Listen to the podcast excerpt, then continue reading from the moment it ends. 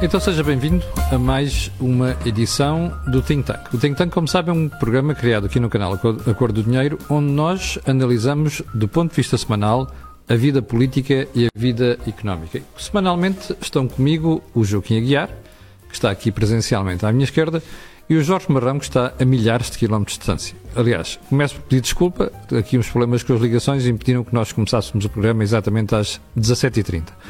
Ora, antes de irmos à agenda desta semana, quero só lembrar que este canal tem uma parceria com a Prozis e que uh, este programa ainda tem ajuda à produção do grupo Sendis Alidata. Ora, vamos então ao menu. O que é que temos para si hoje?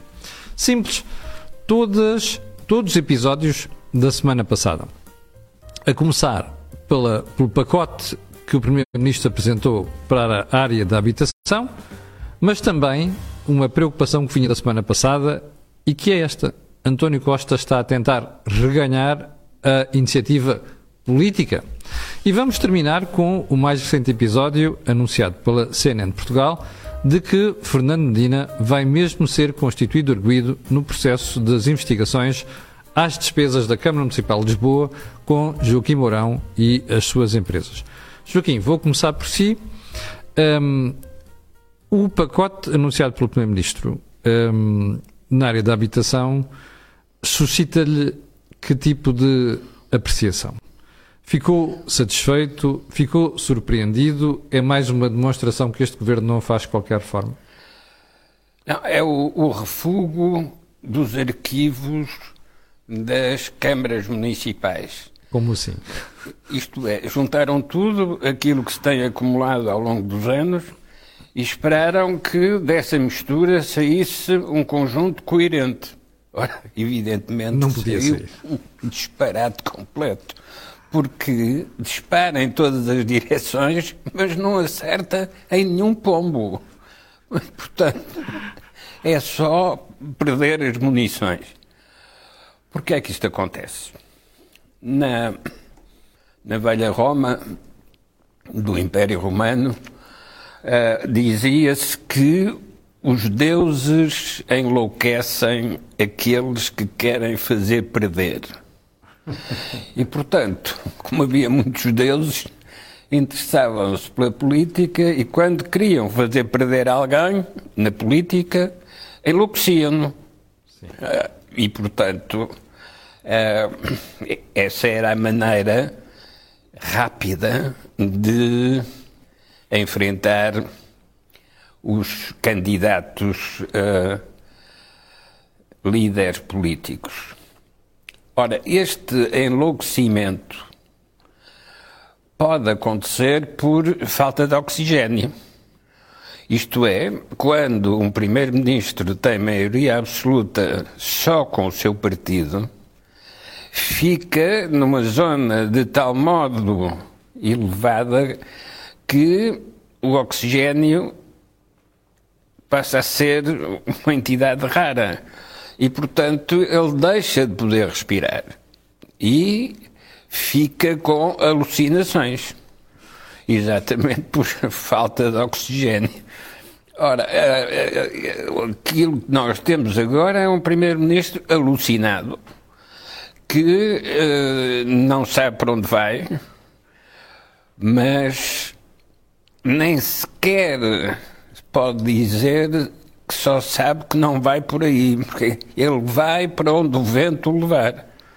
Ó Joaquim, deixa-me colocar uma questão. O Joaquim é provavelmente de nós os três aquele que tem maior experiência política, que já conheceu todo o regime saído do 25 de Abril, eh, esteve com três presidentes da República. Eh, não acha estranho que 47 anos depois nós estejamos com políticas exatamente iguais às de Vasconcelos? Em matéria de habitação? Não, não são iguais aos Vasconcelos. São mais graves. Só são iguais numa coisa, que Vasconcelos também não conhecia as consequências claro. daquilo que decidia. E agora também se apresentam propostas de medidas de política sem fazer uma avaliação do que é que seriam as consequências se isso fosse posto em prática, fosse aprovado.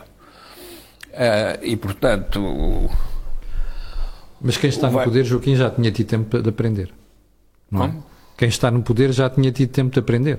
até olhando para os, para os problemas causados nos anos 70. Mesmo quem não está no poder, mesmo quem se está apenas a iniciar nas atividades políticas, tem a obrigação de saber isso como uh, base de partida. Uhum. Uh, porque é que, que acontece e porque é que eu disse que era o, o refúgio dos arquivos das câmaras municipais. Porque todas estas uh, propostas que foram apresentadas já foram reclamações de alguns interessados em questões de política de habitação. Uhum. Uh, e, portanto, quando se tem uma perspectiva sobre o que é que se quer obter, essas ideias até podem ser interessantes, podem estar nos arquivos, mas quando são ressuscitadas dos arquivos têm que ter uma linha coerente. Ora, neste caso, não se encontra a linha coerente, porque nem estimula o mercado, nem uh, satisfaz aqueles que procuram habitação e não encontram no mercado. Portanto, como não faz nenhuma destas coisas, a, a única verdadeira coisa que faz é dizer que estão a pensar nisso, mas ainda não pensaram. E por isso é que juntaram isto, tudo. Isto enquadra-se naquele ponto que nós não chegámos a falar na semana passada, que é isto faz parte de uma tentativa de António Costa para tentar reganhar a iniciativa política. Sim, mas não é por esta via que consegue, porque cada vez que tenta, a resposta que recebe da própria realidade objetiva das coisas é isto não encaixa neste, nos nossos problemas. Então porquê é que o Governo avança com isto, sabendo que não ia encontrar eco na sociedade? Porque até a lógica da, dos romanos, dos deuses romanos, quando querem fazer perder, enlouquecem o, o político querem fazer perder. O que é isso de enlouquecer?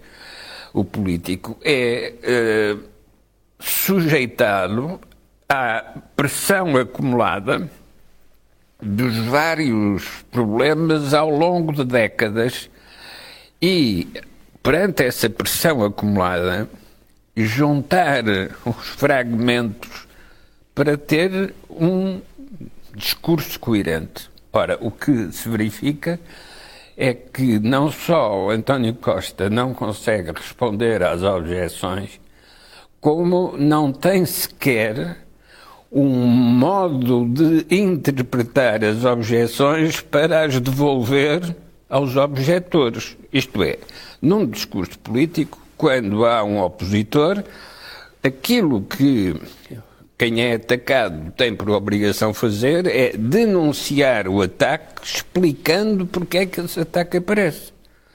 E então, quem está a assistir, neste caso o eleitorado, pode fazer a sua avaliação sobre quem é que realmente tem razão.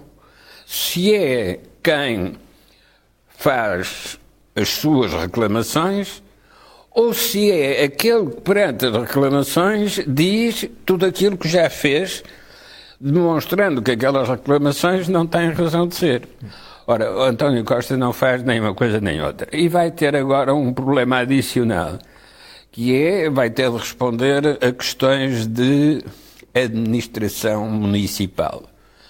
Uh, algumas que vêm do seu tempo, outras que aparecem no tempo do Medina. Sim, Joguinhos, eu já volto à questão da administração municipal. Deixe-me chamar o Jorge Marrão uh, para lhe colocar a mesma questão. Jorge, ficaste surpreendido com a iniciativa do pacote da habitação? Camilo, uh, eu fiquei surpreendido, uh, vamos lá ver, fiquei surpreendido na lógica subjacente ao, ao, ao pacote porque é uma, uma lógica uh, de intervencionismo uh, quase absoluto do Estado no mercado que é muito complicado de a médio prazo se uh, regular, se quisermos assim dizer, e ao mesmo tempo um certo desnorte, porque algumas das medidas são contraditórias. Mas eu gostava de introduzir este tema numa lógica de como é que António Costa governa este país há sete anos. Uh, é, é, o, PS de António Costa é muito previsível. Faz sempre este tipo de movimentos. É cada vez que quer lançar um conjunto de medidas, uh, não as pensas, não, não as pensa de forma estruturada e objetiva. O que faz é testa as medidas no concreto, dizendo que aqui são as medidas e depois espera para a reação. Isto é claramente um primeiro-ministro que está preocupado sempre com a sua, com a sua, com a sua popularidade, portanto é demagogo e populista nessa matéria, e portanto a forma que encontra é sempre de, à medida que vai tendo estudos de opinião de como é que o país está a observar o comportamento do governo e, a, e, a, e o próprio Primeiro-Ministro, ele vai fazendo os zigue-zagues necessários para uh, desviar a atenção umas vezes do governo e outras centrar a atenção noutros problemas para fingir que está a governar. E eu gostava que as pessoas percebessem que o problema da habitação, se é um problema tão grave como agora António Costa o quer eh, revelar pela, diria, pela, pelo extremismo das suas medidas, a pergunta é porquê é que não pensou isso há sete anos. Portanto, revela pelo menos uma incapacidade de antecipar os problemas. E, portanto, nenhum português aceitará que estas medidas vão resolver de uma vez por todas a habitação. Então, o que é que está por trás disto? Na minha leitura, está uma estratégia previsível eleitoral do PS de António Costa, que tem a ver com os jovens. O PS percebe que, primeiro, não resolveu o problema dos jovens, a taxa de desemprego dos jovens. Os jovens continuam a ser proscritos na sociedade portuguesa. O PS diz que eh, é a geração mais bem preparada, mas é a geração mais desempregada do país. E, e é uma geração que uh, tem um nível médio salarial relativamente baixo para a sua educação e para a sua formação. O PS não resolveu este problema e então agora diz que vai resolver o problema da habitação. Mas porquê é que o quer fazer? Quer fazer porque o PS percebeu que os jovens estão a desviar-se para outros, para outros partidos. Para partidos como a Iniciativa Liberal, para partidos até como o próprio Chega, e serve de alguma forma também de confronto com o próprio uh, eh, PSD. Portanto, há aqui uma lógica prevalecente, na minha opinião, de António Costa, que é tentar estancar um problema que faz-me lembrar aquela expressão de um, de um, de um politólogo conservador britânico que dizia que o socialismo é especialista em nomear comissões para resolver problemas que eles próprios criam. Uhum. Portanto, quem criou o problema, quem não resolveu o problema, não se resolveu o problema do rendimento dos jovens. Não se resolveu o problema da habitação. E então agora vai-se encontrar uma forma que é que eu agora começo a assistir, uma forma interessante em que temos constitucionalistas a comparar o direito de propriedade com o direito à habitação.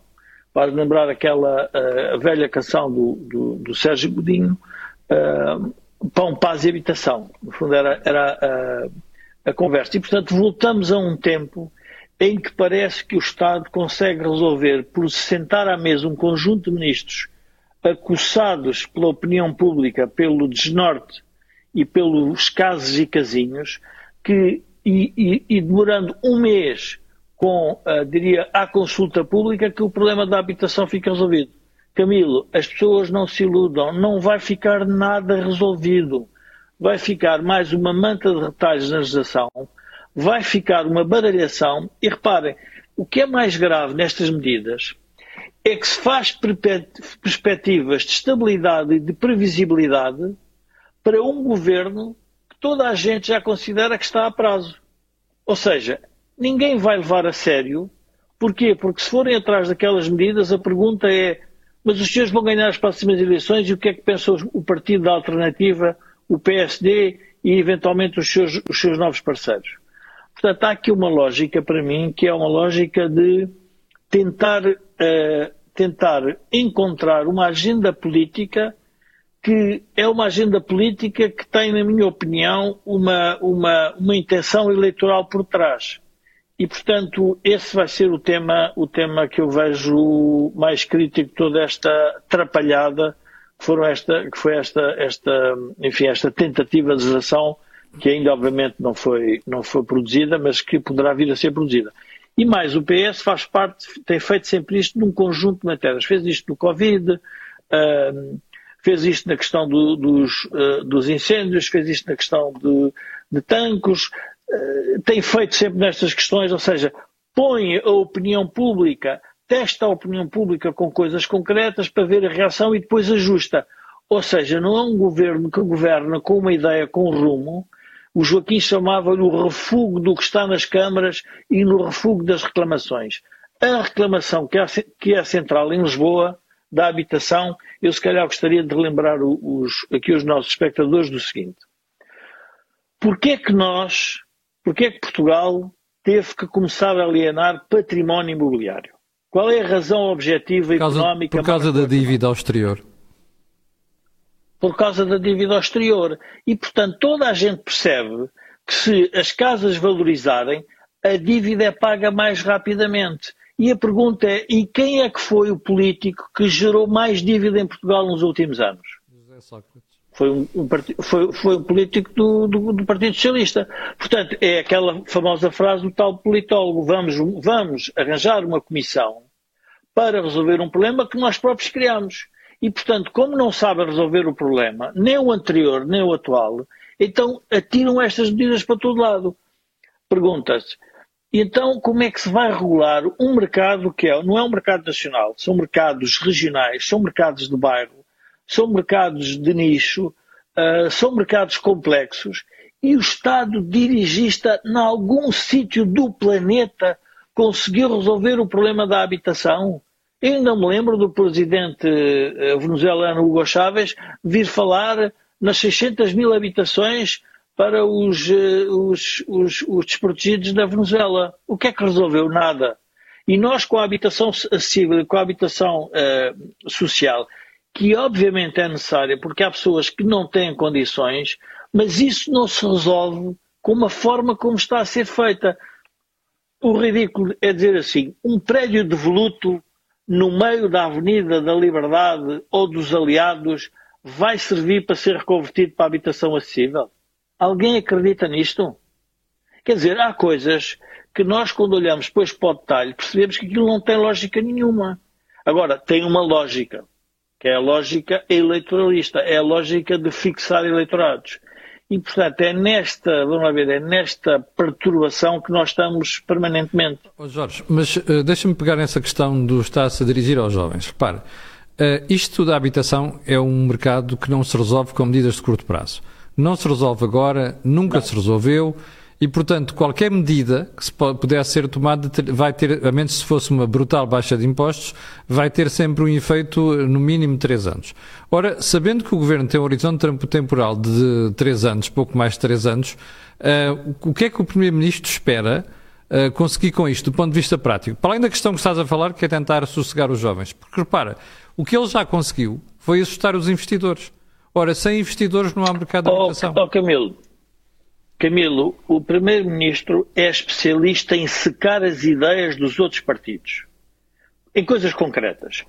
Estas medidas vão servir para, se houver eleições, quando chegar a um debate televisivo, vem o Partido Socialista e António Costa vir dizer que já fez sobre isto, sobre, sobre, sobre em relação aos jovens e à habitação. É sempre assim, ou seja, seca o panorama eleitoral, o panorama de ideias e de projetos e discussões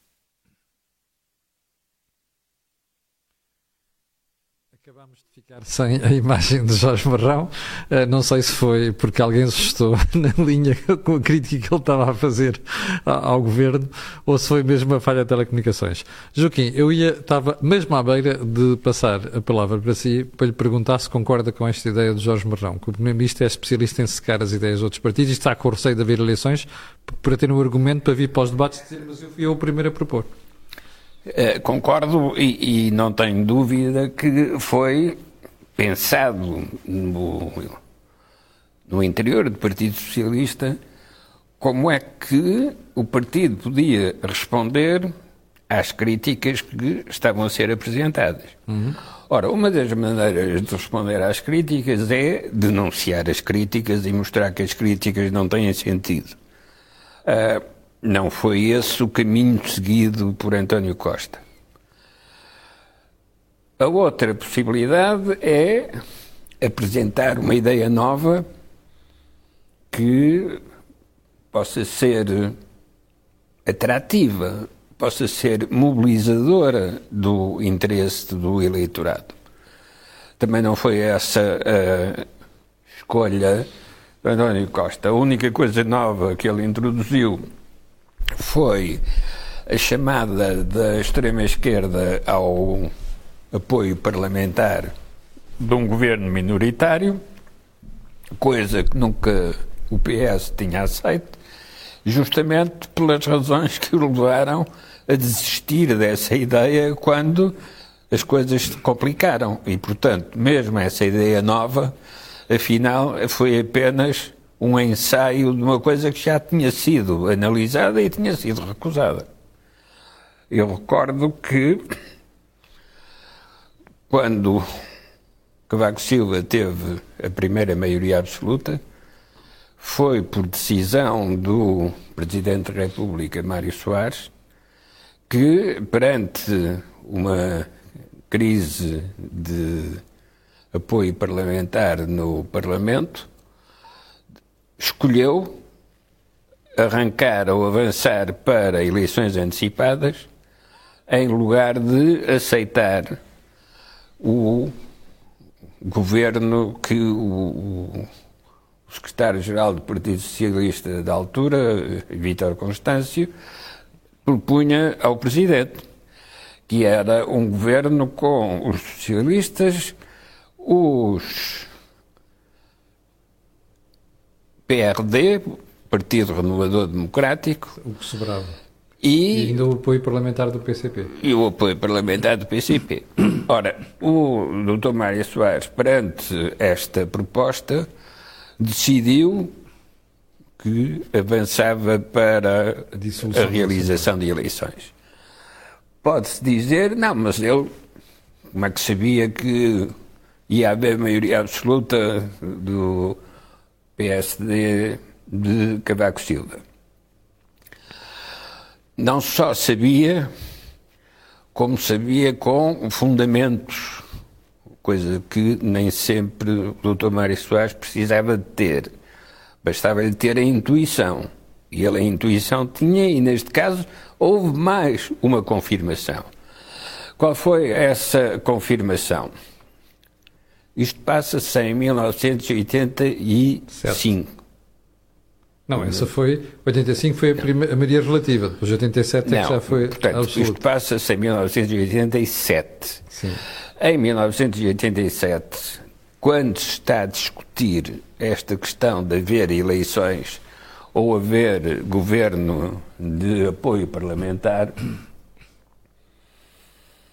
é feita uma sondagem e das respostas aparece o PSD com 49%, quando tinha tido dois anos antes, isto é, 1983, tinha tido uh, eh, 39%. Uhum.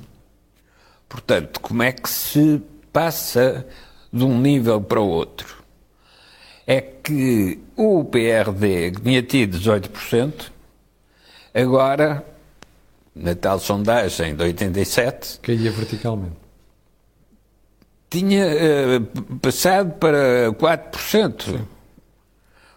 Ora, quando o eleitorado, em sondagem, responde com uma diferença tão acentuada entre o que tinha sido a sua votação dois anos antes e o que é a sua previsão dois anos depois, revela este, este contraste revela uma de duas coisas.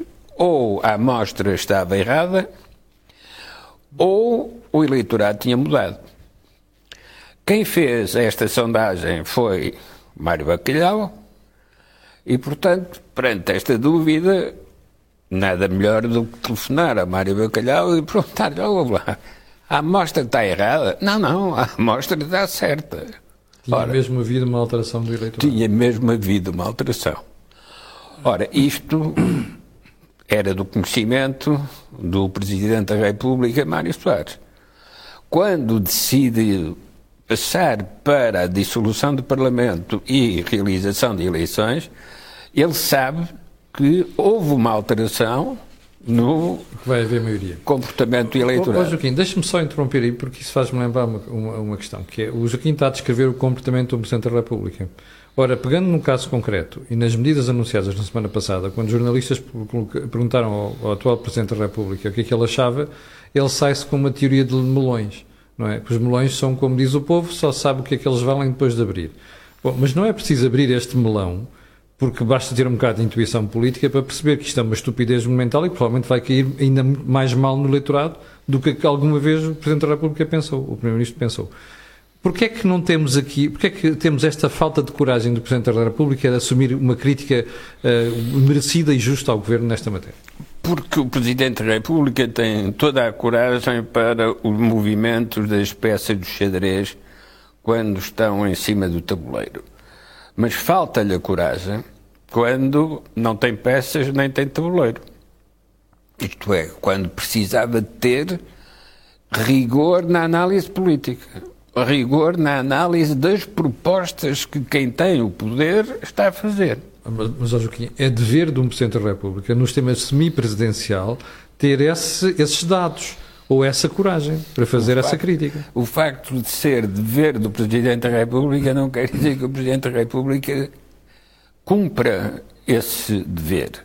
Hum. E neste caso, não tenho nenhuma indicação que me leve a aceitar a ideia de que o Presidente da República estava a pronunciar-se sobre a qualidade das políticas e não apenas a querer escapar para não ter de se pronunciar sobre a qualidade das políticas.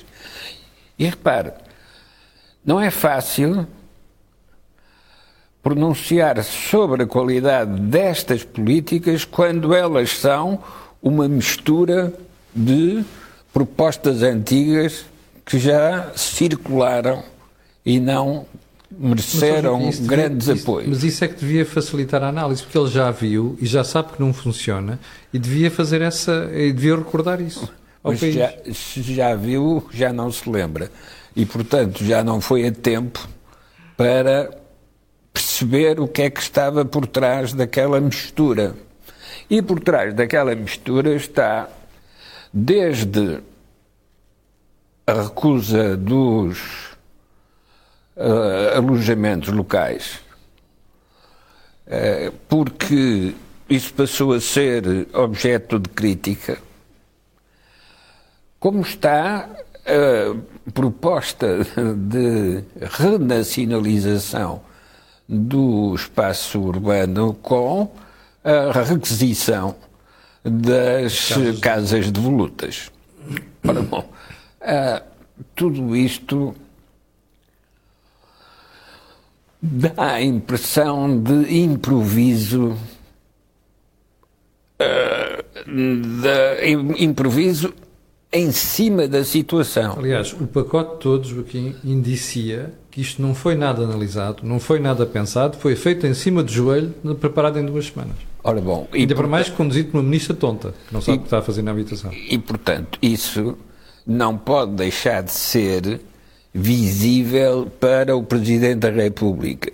E porquê? Porque o Presidente da República reúne com o Primeiro-Ministro regularmente, uma vez por semana. E, portanto, quando aparece subitamente uh, uma notícia pública de um novo programa político para a habitação, é, é evidente que já se devia ter falado antes, se não em público, pelo menos nas reuniões privadas do Primeiro-Ministro com o Presidente.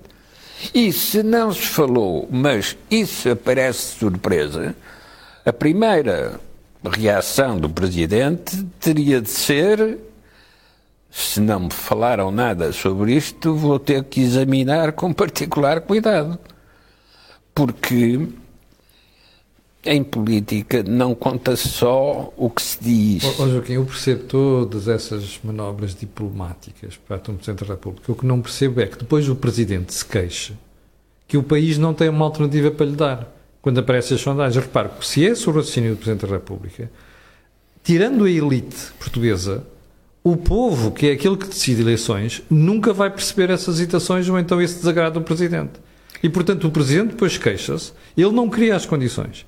E depois queixa-se que não tem uma mudança de intenção de voto que lhe permita ir para eleições. Assim e, não vamos lá. E de facto não tem porque não a formou. Pois claro. Isto, isto é, um Presidente da República não faz eleitorados, mas orienta Exatamente. o eleitorado. Era aí que eu queria chegar. E, portanto, tem como obrigação uh, antecipar o que vai acontecer e ir avisando Exatamente. para que os sinais de confirmação disso mesmo sejam interpretados pelo eleitorado. Joaquim, já temos o Jorge de volta. Deixe-me voltar então à distância. Jorge, eu juro que me estás a ouvir agora. Um, não sei se queres terminar a tua ideia anterior a bocado quando ficaste sem pio. Uh, porque eu ainda queria, porque eu depois ainda queria ir a esta questão que coloquei aqui ao Joaquim sobre o comportamento do Presidente da República neste processo.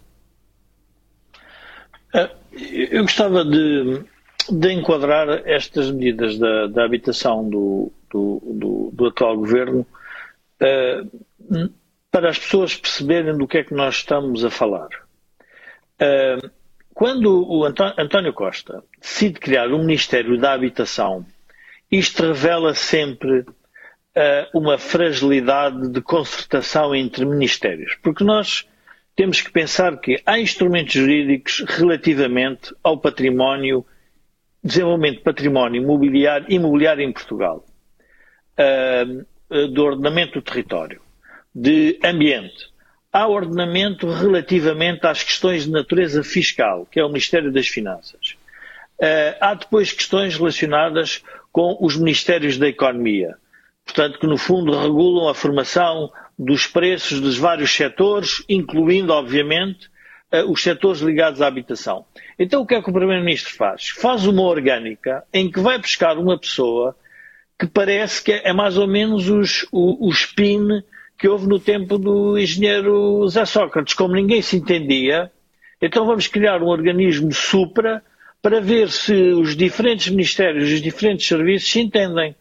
Portanto, o, o António Costa faz isto único e exclusivamente porque sabe que, há um, sabe que há um problema e a única coisa que quer dizer é que arranjou solução para o problema. Só que toda a gente percebe que também há o Ministério da Justiça que não tem a justiça resolvida, também há o Ministério da Saúde que não tem a saúde resolvida, não há, há o Ministério da, da Educação que não tem a educação resolvida, e agora há o da Habitação que não vai ter a habitação resolvida, por uma razão simples.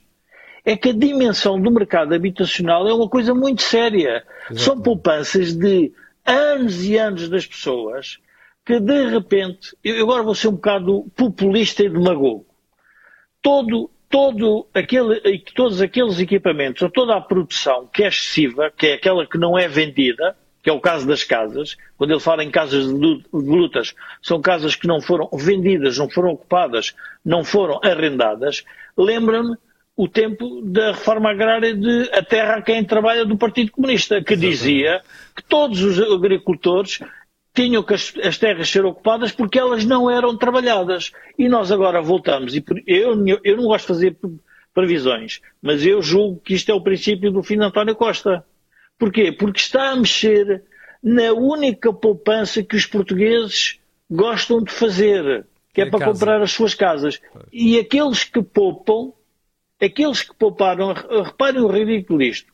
Um português que compra uma casa consegue pagá-la, melhora a sua vida, compra outra casa e deixa a casa anterior para arrendamento, mas que percebe que o preço não está certo ou porque os impostos são elevados, de repente diz, agora não vou alugar e vou esperar que o mercado melhore. E de repente o, o Primeiro-Ministro diz, não, não, não vai melhorar porque eu é que vou, eu é que vou arrendar. Então o Primeiro-Ministro, com 1.200 milhões, vai fixar os preços do mercado de arrendamento. Ora, isto é insanidade total, ou seja, é não perceber como funcionam os mercados. E porquê é que eu digo que António Costa começa a ser um problema muito sério para, para os portugueses?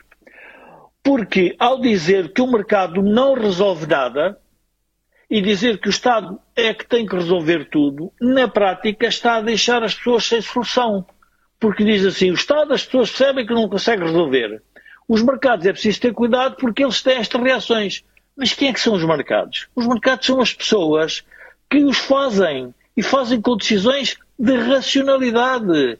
Os imigrantes compraram casas, ah, agora para os imigrantes fazemos uma exceção. Isto é mais ou menos como no IRS. Vão-se fazendo deduções, exceções, exceções para quê? É a minha teoria. Para fixar eleitorados, para fixar, para secar o adversário, para dizer que se está a resolver. E, portanto, nada disto é sério. Ou seja, o que eu quero dizer é, não vai acontecer rigorosamente nada. Voltando à minha, à minha versão demagoga, porquê é que não se alugam os quartos que são excessivos no Palácio de Belém ou de São Bento? Vocês acham isto razoável? Quer dizer, às tantas, nós começamos a ver e perguntamos assim, e como é que sabemos que o Estado já melhorou toda a sua ocupação do espaço que tem pela frente? Como é que nós vemos quartéis que não têm militares que estão desocupados? Porquê é que não ocupam os quartéis? Ou seja, isto é, vamos lá ver, ó oh Camilo, isto é o desespero. Ó oh Jorge, deixa-me mostrar aqui uma imagem e, portanto, para os senhores espectadores. Isto que está aqui, eu sei que se vê mal, mas isto está aqui, é o print screen de 46 páginas do Diário da República, 17 de março de 2022.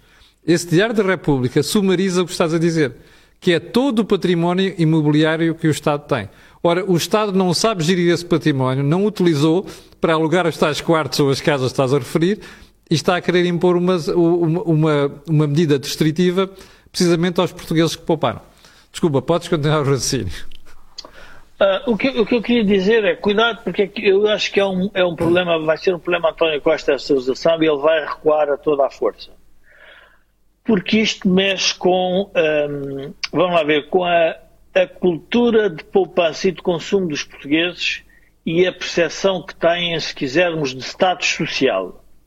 Ou seja, nós somos uma nação que historicamente não, não teve arrendamento. As pessoas dizem, eu quero ter a minha casinha. Sim.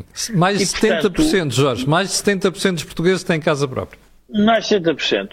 Quando se faz, e depois repare, isto depois são, são dirigidos a dois mercados Uh, e, e, que é interessante ver, eu acho que era importante nós vermos isto. Quando o, o Primeiro-Ministro fala na Disneylândia, eu sei o que é que ele quer dizer. Ele quer atacar ao mesmo tempo dois presidentes das forças contrárias, Carlos Moedas e Rui Moreira. Sim. Porque ele acha que Lisboa e o Porto são a Disneylândia. A pergunta é porque é que Lisboa e o Porto se tiveram que transformar em centros turísticos? Porque foi a solução para o território considerando a dívida que tínhamos acumulado. E, portanto, o ridículo disto tudo é que o Ministro das Finanças, que teoricamente devia saber sobre macroeconomia e sobre os grandes comportamentos dos agregados macroeconómicos, provavelmente vai atrás desta lenga-lenga toda, mas também a verdade é que deu, acho que era 1.200 milhões, que não é nada para o mercado imobiliário e não vai ter efeito nenhum. Para as pessoas terem noção, o mercado imobiliário, há projetos imobiliários, só um projeto vale mais de mil milhões. Exatamente. Como é que o Primeiro-Ministro vem dizer com 1.200 milhões resolve o problema? Então ele que faz favor, que monte uma, uma escola de políticos, porque esse é o problema de todas as sociedades. Vamos lá ver, as sociedades trabalham para ter qualidade de vida. Qualidade de vida é ter habitação, é poder fazer as suas férias, é poder ter o seu carro, é poder poupar, é poder educar-se. Isso é resultante da riqueza, não é resultante da expropriação nem da redistribuição. E o Primeiro-Ministro inverte todos estes valores. De repente estão os portugueses todos a discutir uma coisa que deveria ser um orgulho de haver casas que ainda estão disponíveis. Porque, Camilo, vamos pensar numa lógica de longo prazo. Se uma casa tiver muito tempo desocupada, então torna-se um mau investimento para o proprietário. Exatamente. E, portanto, há uma pressão para que o preço caia. Mas dizem, não, não, mas nós com os vistos gold, o que nós fizemos... Mas porquê é que foram criados os vistos gold? Porque os vistos gold foram criados para resolver o problema de dívida externa. Porque havia património imobiliário a mais para a dívida que a gente tinha. Sim, e o que aconteceu? E que todos os países foram atrás disso, porque quiseram atrair capital Exatamente. disponível e os pensionistas Não foi, não foi o engenheiro Zé Sócrates que lançou uma legislação para que os pensionistas suecos não pagassem impostos em Portugal para, passar, para passarem a viver, viver para Portugal e não compraram casas. Já não se lembra nada disto. Quer dizer, é esta falta de memória que mata tudo isto. Agora vamos pôr Portugal um oh, bocadinho Jorge, mais à frente. agora não te esqueças do que ias dizer, mas vou lançar aqui um dado para as pessoas terem noção precisa do problema. De todas as casas vendidas em Lisboa no ano passado, 2%, 2% foram para vistos gold. O preço médio dessas casas foi superior a 600 mil euros. Portanto, isto é uma falácia. Isto não influencia nada. Total, as, as casas, casas, naquele nível casas... que os portugueses podem pagar. Oh, Camilo, as casas vendidas estrangeiras andam na ordem dos 6%. É ridículo o que ele está a dizer. E, portanto, tudo isto é uma forma, vamos lá ver, eu diria que é uma forma provinciana. Quando nós, eu, eu a pergunta que faço a mim mesmo é qual é o complexo. Vamos lá ver, todos nós, nas nossas vidas, temos, uh, temos coisas que nos influenciam para a vida. Uh, traumas, complexos, convicções, tudo isto é para o bem e para o mal. Qual é o problema de António Costa que tem com os portugueses? Porque isto é voltar atrás no tempo. Mário Soares trabalhou para que Portugal fosse um país em que o direito de propriedade, que era uma, era uma, que faz parte das democracias, que foi, é, faz parte dos fundamentos da democracia liberal, fosse, uh, fosse respeitado e fez isso quando, quando foi das questões das nacionalizações e depois a seguir houve as privatizações, não se esqueceu disso e tentou, com, obviamente com a ajuda do, do, de outros partidos, fazer esse processo e perceber que isso era importante. Respeitar o capital dos outros. O António Costa, que tem medo do capital externo, agora está a atacar o capital dos pequenos portugueses, dos pequenos proprietários portugueses que é o que os portugueses gostam de ser. Pequenos proprietários porque não podem ser nem médios nem grandes, porque o Estado absorve tudo. E, portanto, tudo isto é, na minha opinião, Camila, para ser sincero, eu acho que esta, estas medidas são, um, são, são demagógicas por excesso e com falta de, de, de, de, como é que dizer, com falta de estrutura de pensamento de longo prazo. E isto não vai resolver problema nenhum, vai apenas agravar uh, este problema. Mas tu ias-me fazer outra pergunta e depois eu não, cara, não ouvi. Desculpa. Não, ia-te perguntar há bocadinho, estávamos a falar aqui uh, com o Joaquim, que era a questão de recuar um bocado no tempo para tentar perceber o que é que aconteceu em situações anteriores. Mas eu até queria ir mais longe. Um, eh, em tua opinião, uh, estas medidas, obviamente, não vão resolver o problema. Pelo contrário, vai-se agravar. Acho, uh, oh, oh, Camilo, eu não sei se uh, resolveu o problema, é que não vão. Não vai resolver, seguramente. Vão bar... Não, não, não, Camilo. Vai criar uma situação nova, que é os decisores vão ficar mais baralhados e, portanto, os comportamentos não vão ser previsíveis nem para nós que estamos a fazer o escrutínio, nem para o próprio governo. E aí o Presidente da República tem razão no, no aspecto dos melões, que é assim, o melão, ele à partida pode achar que é mau. E eu digo assim, epá, ele parece ser mau, mas pode ser muito pior do que nós estamos à espera. E eu acho que o Presidente da República, a expressão é feliz, porque é uma expressão, é feliz, é uma expressão uh, feliz na medida em que o protege do resultado. Oh, Se for muito eu, bom, diz eu, eu percebo que o Presidente não. se queira defender, mas aqui isto é muito mais grave. Repare, é este defender. Presidente da República queixa-se que não tem uma alternativa. Ora, como diz Joaquim, ele não ajuda a guiar essa alternativa. E, portanto, esta é das piores medidas que o Governo já tomou, se não for a pior, e a mim choca-me que um Presidente diga que é preciso abrir um melão para condenar isto, porque está à vista que aquilo que o Governo disse, nos termos em que disse, vai dar cabo do que resta do mercado de habitação. Camilo, eu, eu estive a pensar sobre a expressão do Presidente da República e eu acho que podemos ter leituras uh, muito, muito diferentes. Eh, da, da, mesma expressão. Uma é, qualquer que seja o resultado, eu disse que era um melão. Um melão é, se for muito bom, é muito bom, se for muito mau, é muito mau. Eu disse isto. A outra é que o melão é uma casca de banana. Que é uma coisa estranha, mas o Presidente da República pode dizer, epá, mas vocês foram para isso, eu disse isto, e vocês não perceberam o que é que isto é. E isto pode ser muito grave. Porque, Camilo, eu acho que as pessoas têm que perceber, mas quando nós estamos que, a falar da habitação... Mas tem que ser claro, Jorge, tem que ser Camilo, claro, senão o Presidente a, não vai ajudar a, ministra, a criar uma alternativa. Oh, Camilo, isto acontece sempre nos períodos de crises governamentais. Eu não me recordo no tempo de, de Pina Moura, que acumulou tudo para ver se resolvia a economia e as finanças, porque as finanças diziam que era um problema da economia, a economia dizia que era um problema das finanças o, o Primeiro-Ministro agora quer criar uma, um super-ministro da habitação. A habitação depende de não sei quantos ministérios e de, e de relações entre, entre, como é que eu dizer, entre órgãos da administração central e da administração local que não podem, quer dizer, que dificilmente vão ser alteradas por esta legislação feita em cima do, vamos lá ver, de uma coisa que, sendo crítica para os portugueses, que é a habitação, é uma coisa muito séria porque é uma decisão de muito longo prazo. E, portanto, nós temos o, o, os bancos todos a, a porem os depósitos, uma parte significativa dos depósitos no caráter da habitação, portanto, vão depender da avaliação das casas. Vamos admitir que esta, que esta, que esta medida tinha uh, resultado, no sentido em que o Primeiro-Ministro queria, que os preços das casas baixavam drasticamente. Como é que ficavam as garantias dos bancos? Só para eu saber. As garantias dos bancos, se calhar, que era da sua dívida, ficavam, iam todas abaixo. Então depois a seguir os bancos iam dizer, epá, vocês estão a ver o que é que se dá ao regular. E os portugueses têm os depósitos todos os bancos. Portanto, eu acho que esta medida, ela peca por...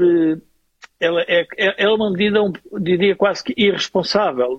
É um conjunto de medidas irresponsáveis não, não querendo dizer com isso que o objetivo seja irresponsável. O objetivo da habitação é um objetivo nobre. O resultado é, Jorge. O resultado, o resultado, é. o resultado pode ser. Bom, deixa-me só fazer uma pergunta antes de passar aqui para o, para o Joaquim. Uh, a CNN de Portugal noticiou ontem que, uh, no interrogatório que a Polícia Judiciária terá feito hoje aqui em Mourão, que ele terá confessado que o Fernando Medina sabia que havia concertação, ou melhor, que havia falsificação do concurso para uh, gerir as obras de Lisboa.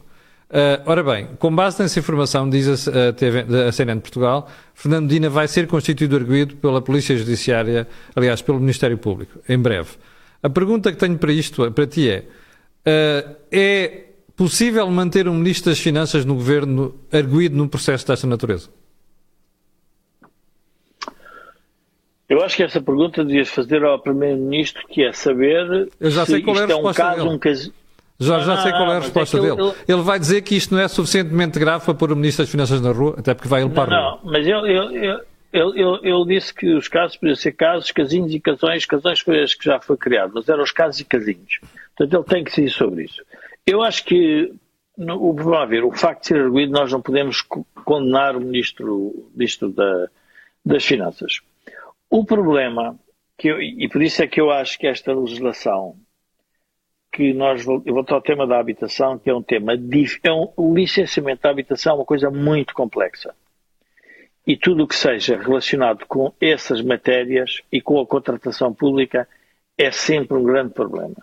E todos os, todos os presidentes de Câmara e todos os políticos que, que foram atrás destes pacotes da transparência, destes pacotes excessivos, agora são confrontados todos os dias com uma investigação, porque essa investigação pode ser promovida por um conjunto de pessoas. Basta tu e eu fazermos uma denúncia ao Joaquim e de repente o Ministério Público faz umas primeiras avaliações e às tantas tem que constituir um arguído.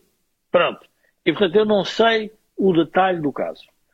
Politicamente, acho que o Primeiro-Ministro fica com um grande problema para resolver. Porquê? Porque se deixar o ministro, estou a pensar, enfim, não, não analisei com detalhe, portanto a notícia é recente, eu estou fora de Portugal, li alguns jornais, mas não li todos, mas se um ministro das Finanças fica como arguído, então isso é como uma espécie de, de nível de, de qualidade do ministro, ou seja, qualquer ministro pode ser arguído. Então o governo tem que legislar sobre qual é o nível de arguído que pode ser, uh, diria, uh, não, não causar perturbação para se continuar a ser membro oh, do Jorge, governo. Vamos a um exemplo concreto, e, portanto, para as pessoas é um... perceberem. Vamos tentar fugir aqui à ideia de tentar condenar as pessoas em, em antes de, de, julgamentos, que é coisa que eu não gosto de fazer também. Mas a questão, eu não tenho a mesma opinião que tu. Acho que há diferentes graus de arguído e, em certas é ocasiões, o arguído não pode estar no governo. E vou-te fazer esta pergunta. Imagina tu que és um outro ministro do mesmo governo. Ou então que és alguém que está fora da administração pública que está a negociar com o governo. Quando um ministro com, esta, com este selo em cima de arguído se aproxima de ti, o que é que tu ficas a pensar? Oh, eu sei o que Camilo, fico a pensar, eu, eu... que é este tipo está morto politicamente. Portanto, eu não vou fazer nada do que ele quer. Não, não, não, não. O, o, que eu acho que, vamos lá ver, eu julgo que é, é, nessa matéria eu sou um bocadinho mais cauteloso. Porquê? Porque eu acho, vamos ver, à medida que o, que o tempo, o tempo foi-nos demonstrando isso, uh, a condição de arguida em Portugal tem sido usada para se quisermos, eu para sei, a luta política. Eu sei. E, o Ministério Público faz esse, esse... envolve-se nessa luta às vezes. Todos sabemos isso. E o Ministério, o Ministério Público, direto ou indiretamente, envolve-se. Pronto. Isso é uma questão do Ministério Público. O Ministério Público uh, terá que ser, uh, diria, avaliado a sua, a sua prestação a cada momento e, portanto, isso não uh, é algo que os portugueses têm que pensar como é, como é que podem, de alguma forma, fazer a avaliação da, do Ministério Público e das suas magistraturas. O que eu quero dizer é o seguinte: o, uh, o arguído hoje banalizou-se. Porquê? Porque os políticos, essa aí é uma responsabilidade dos políticos, foram atrás de um conjunto de ideias que é total transparência, total abertura, uh, todo um conjunto de relação que torna impossível, na minha opinião, em alguns casos, o cumprimento escrupuloso da lei. E depois, o que é que acontece? O que acontece é que os presidentes da Câmara violam a lei. E violando a lei, são arguídos. Portanto, não vale a pena. Aí a política é entregue à própria política. Não vamos atribuir responsabilidades nem ao povo, nem aos comportamentos dos mercados, nem aos comportamentos das pessoas. É a responsabilidade aí é de todos os políticos que aprovaram essas leis, quando foram governo e quando estavam na oposição. E aprovaram umas leis que eles próprios vêm incapazes de cumprir. Então, para que é que aprovam? Ah, eu sei. É para dizerem que são uns, uns tipos muito sérios e que querem respeitar tudo e mais alguma coisa. E depois, na prática, vêem-se impossibilitados de fazer. E, portanto, agora, a pergunta é, Camila, a tua pergunta em sentido é, vamos nós, cidadãos comuns, ter que começar a distinguir o que é um arguído bom de um arguído mau. Às tantas estamos numa situação que é quase impossível, quer dizer, se for do meu partido, é um arguído bom. For do partido contrário, é um arguído mau e, portanto, ele não pode ser ministro. está montado aqui um problema que eu digo que não, não, é, não tem solução é, fácil. Agora, a política entregou-se à própria política. E, portanto, não se queixem uns dos outros, queixem-se deles próprios. Mas tu, e, portanto, achas, é tu que... achas que o Ministro das Finanças, constituído arguído, tem autoridade política para continuar a ser Ministro das Finanças? Sinceramente. Autoridade política, eu julgo que, uh, uh, pá, dependendo do caso, Camilo, não sei, e por isso é que eu ah. tenho aqui algum cuidado. Eu por isso é que eu que digo que há arguídos se é violação, Camilo, não sei se é uma violação de uma linha se é uma coisa mais rebuscada que envolve uh, que envolve outro tipo de situações. E, portanto, aí eu tenho alguma dificuldade em ser absoluto. Vamos lá ver, cada caso é um caso na justiça. Eu acho que por isso é que a justiça tem que ser assim, ela é cega e tem, aquele, tem, tem, tem, tem, tem procedimentos que protegem as pessoas relativamente ao abuso dos outros e do próprio Estado. E, portanto, eu não sei em concreto o que é que nós estamos a falar. E mesmo que soubesse, eu não podia uh, fazer uma avaliação tão absoluta, porque eu acho que depende da consciência agora de cada um. Diria que se quiserem criar uma espécie de, de coluna vertebral e de ética normativa aceitável para os portugueses, os políticos, os governos, os partidos têm que decidir em que condições é que, seu, é que os seus arguídos podem não fazer parte de órgãos de governo e de órgãos de gestão de, de, de, de municípios e de juntas de freguesia, seja do que for. Porque senão as pessoas não vão perceber isso. Deixa-me ir aqui ao Joaquim. Joaquim, a mesma questão para si. Esta situação em que se pode ver envolvido Fernando Medina, constituído arguído, isto é suficiente, ou melhor, não é suficiente. O Primeiro-Ministro devia mantê-lo no Governo ou devia afastá-lo? Tudo isso tem a ver com os critérios de quem tem responsabilidade sobre esse tema. Primeiro-Ministro e Presidente da República. Hum. Porque não há uma regra fixa. Por exemplo, eu até prefiro que o ministro que está a ser investigado continue no governo, porque essa é a condição para que a investigação chegue até ao fim. Porque o pior que pode acontecer é o ministro afastado, demitido, e o problema ficou por esclarecer. Mas porquê é que teria que ficar por esclarecer, Joaquim? Quer dizer que a, política teria, que a justiça teria motivações políticas, é isso? Quer dizer que a justiça não fica com liberdade para conduzir até ao fim a sua investigação. Ora, neste caso, o que aparece como motivo para a investigação sobre o ministro é a nomeação de um membro do Partido Socialista para uma determinada função, que era fiscalização das obras. Uhum. Portanto, a única maneira que nós temos de perceber exatamente o que se passou é continuar a investigação. Ela deixa de ter razão de ser se o ministro for afastado e o tal elemento do Partido Socialista que tinha sido nomeado para acompanhar a fiscalização das obras também é afastado.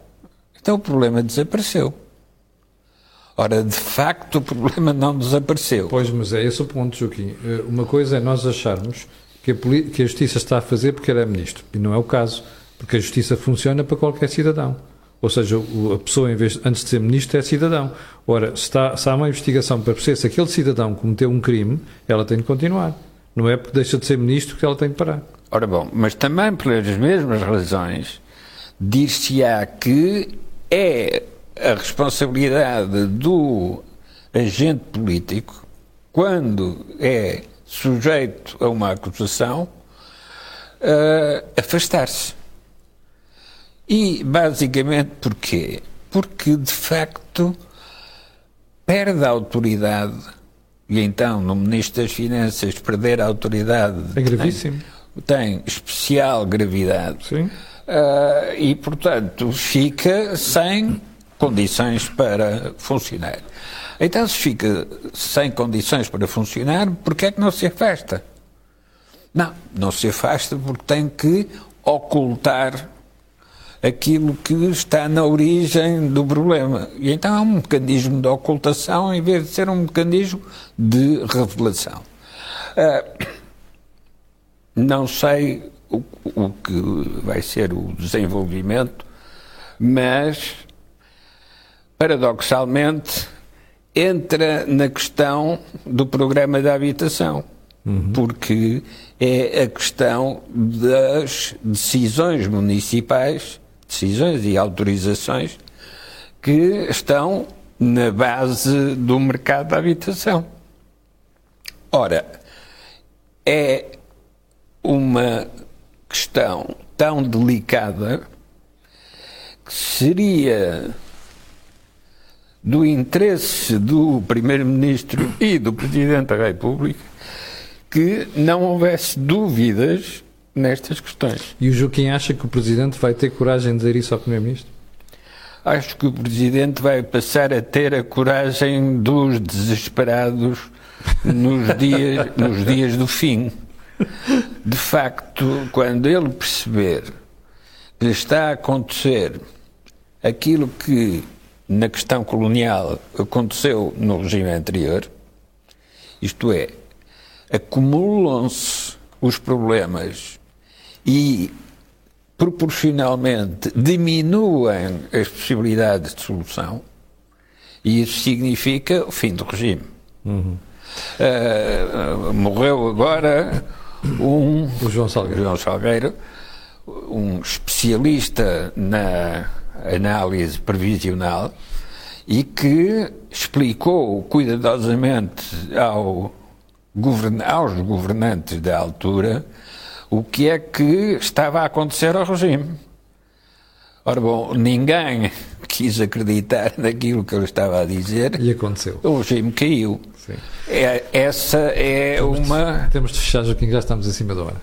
Mas essa é uma assim. das tragédias de quem se dedica a fazer previsões. É que ninguém acredita e a seguir. E depois acontece. E, e acontece em cima da cabeça dele. Não. Sim, senhor. Olha, mais uma brilhante análise aqui no Think Tank. Não, não cabe, o mérito não é meu, é do Joaquim e do Jorge Marrão, que fizeram uma belíssima interpretação do que nós estamos a viver neste momento.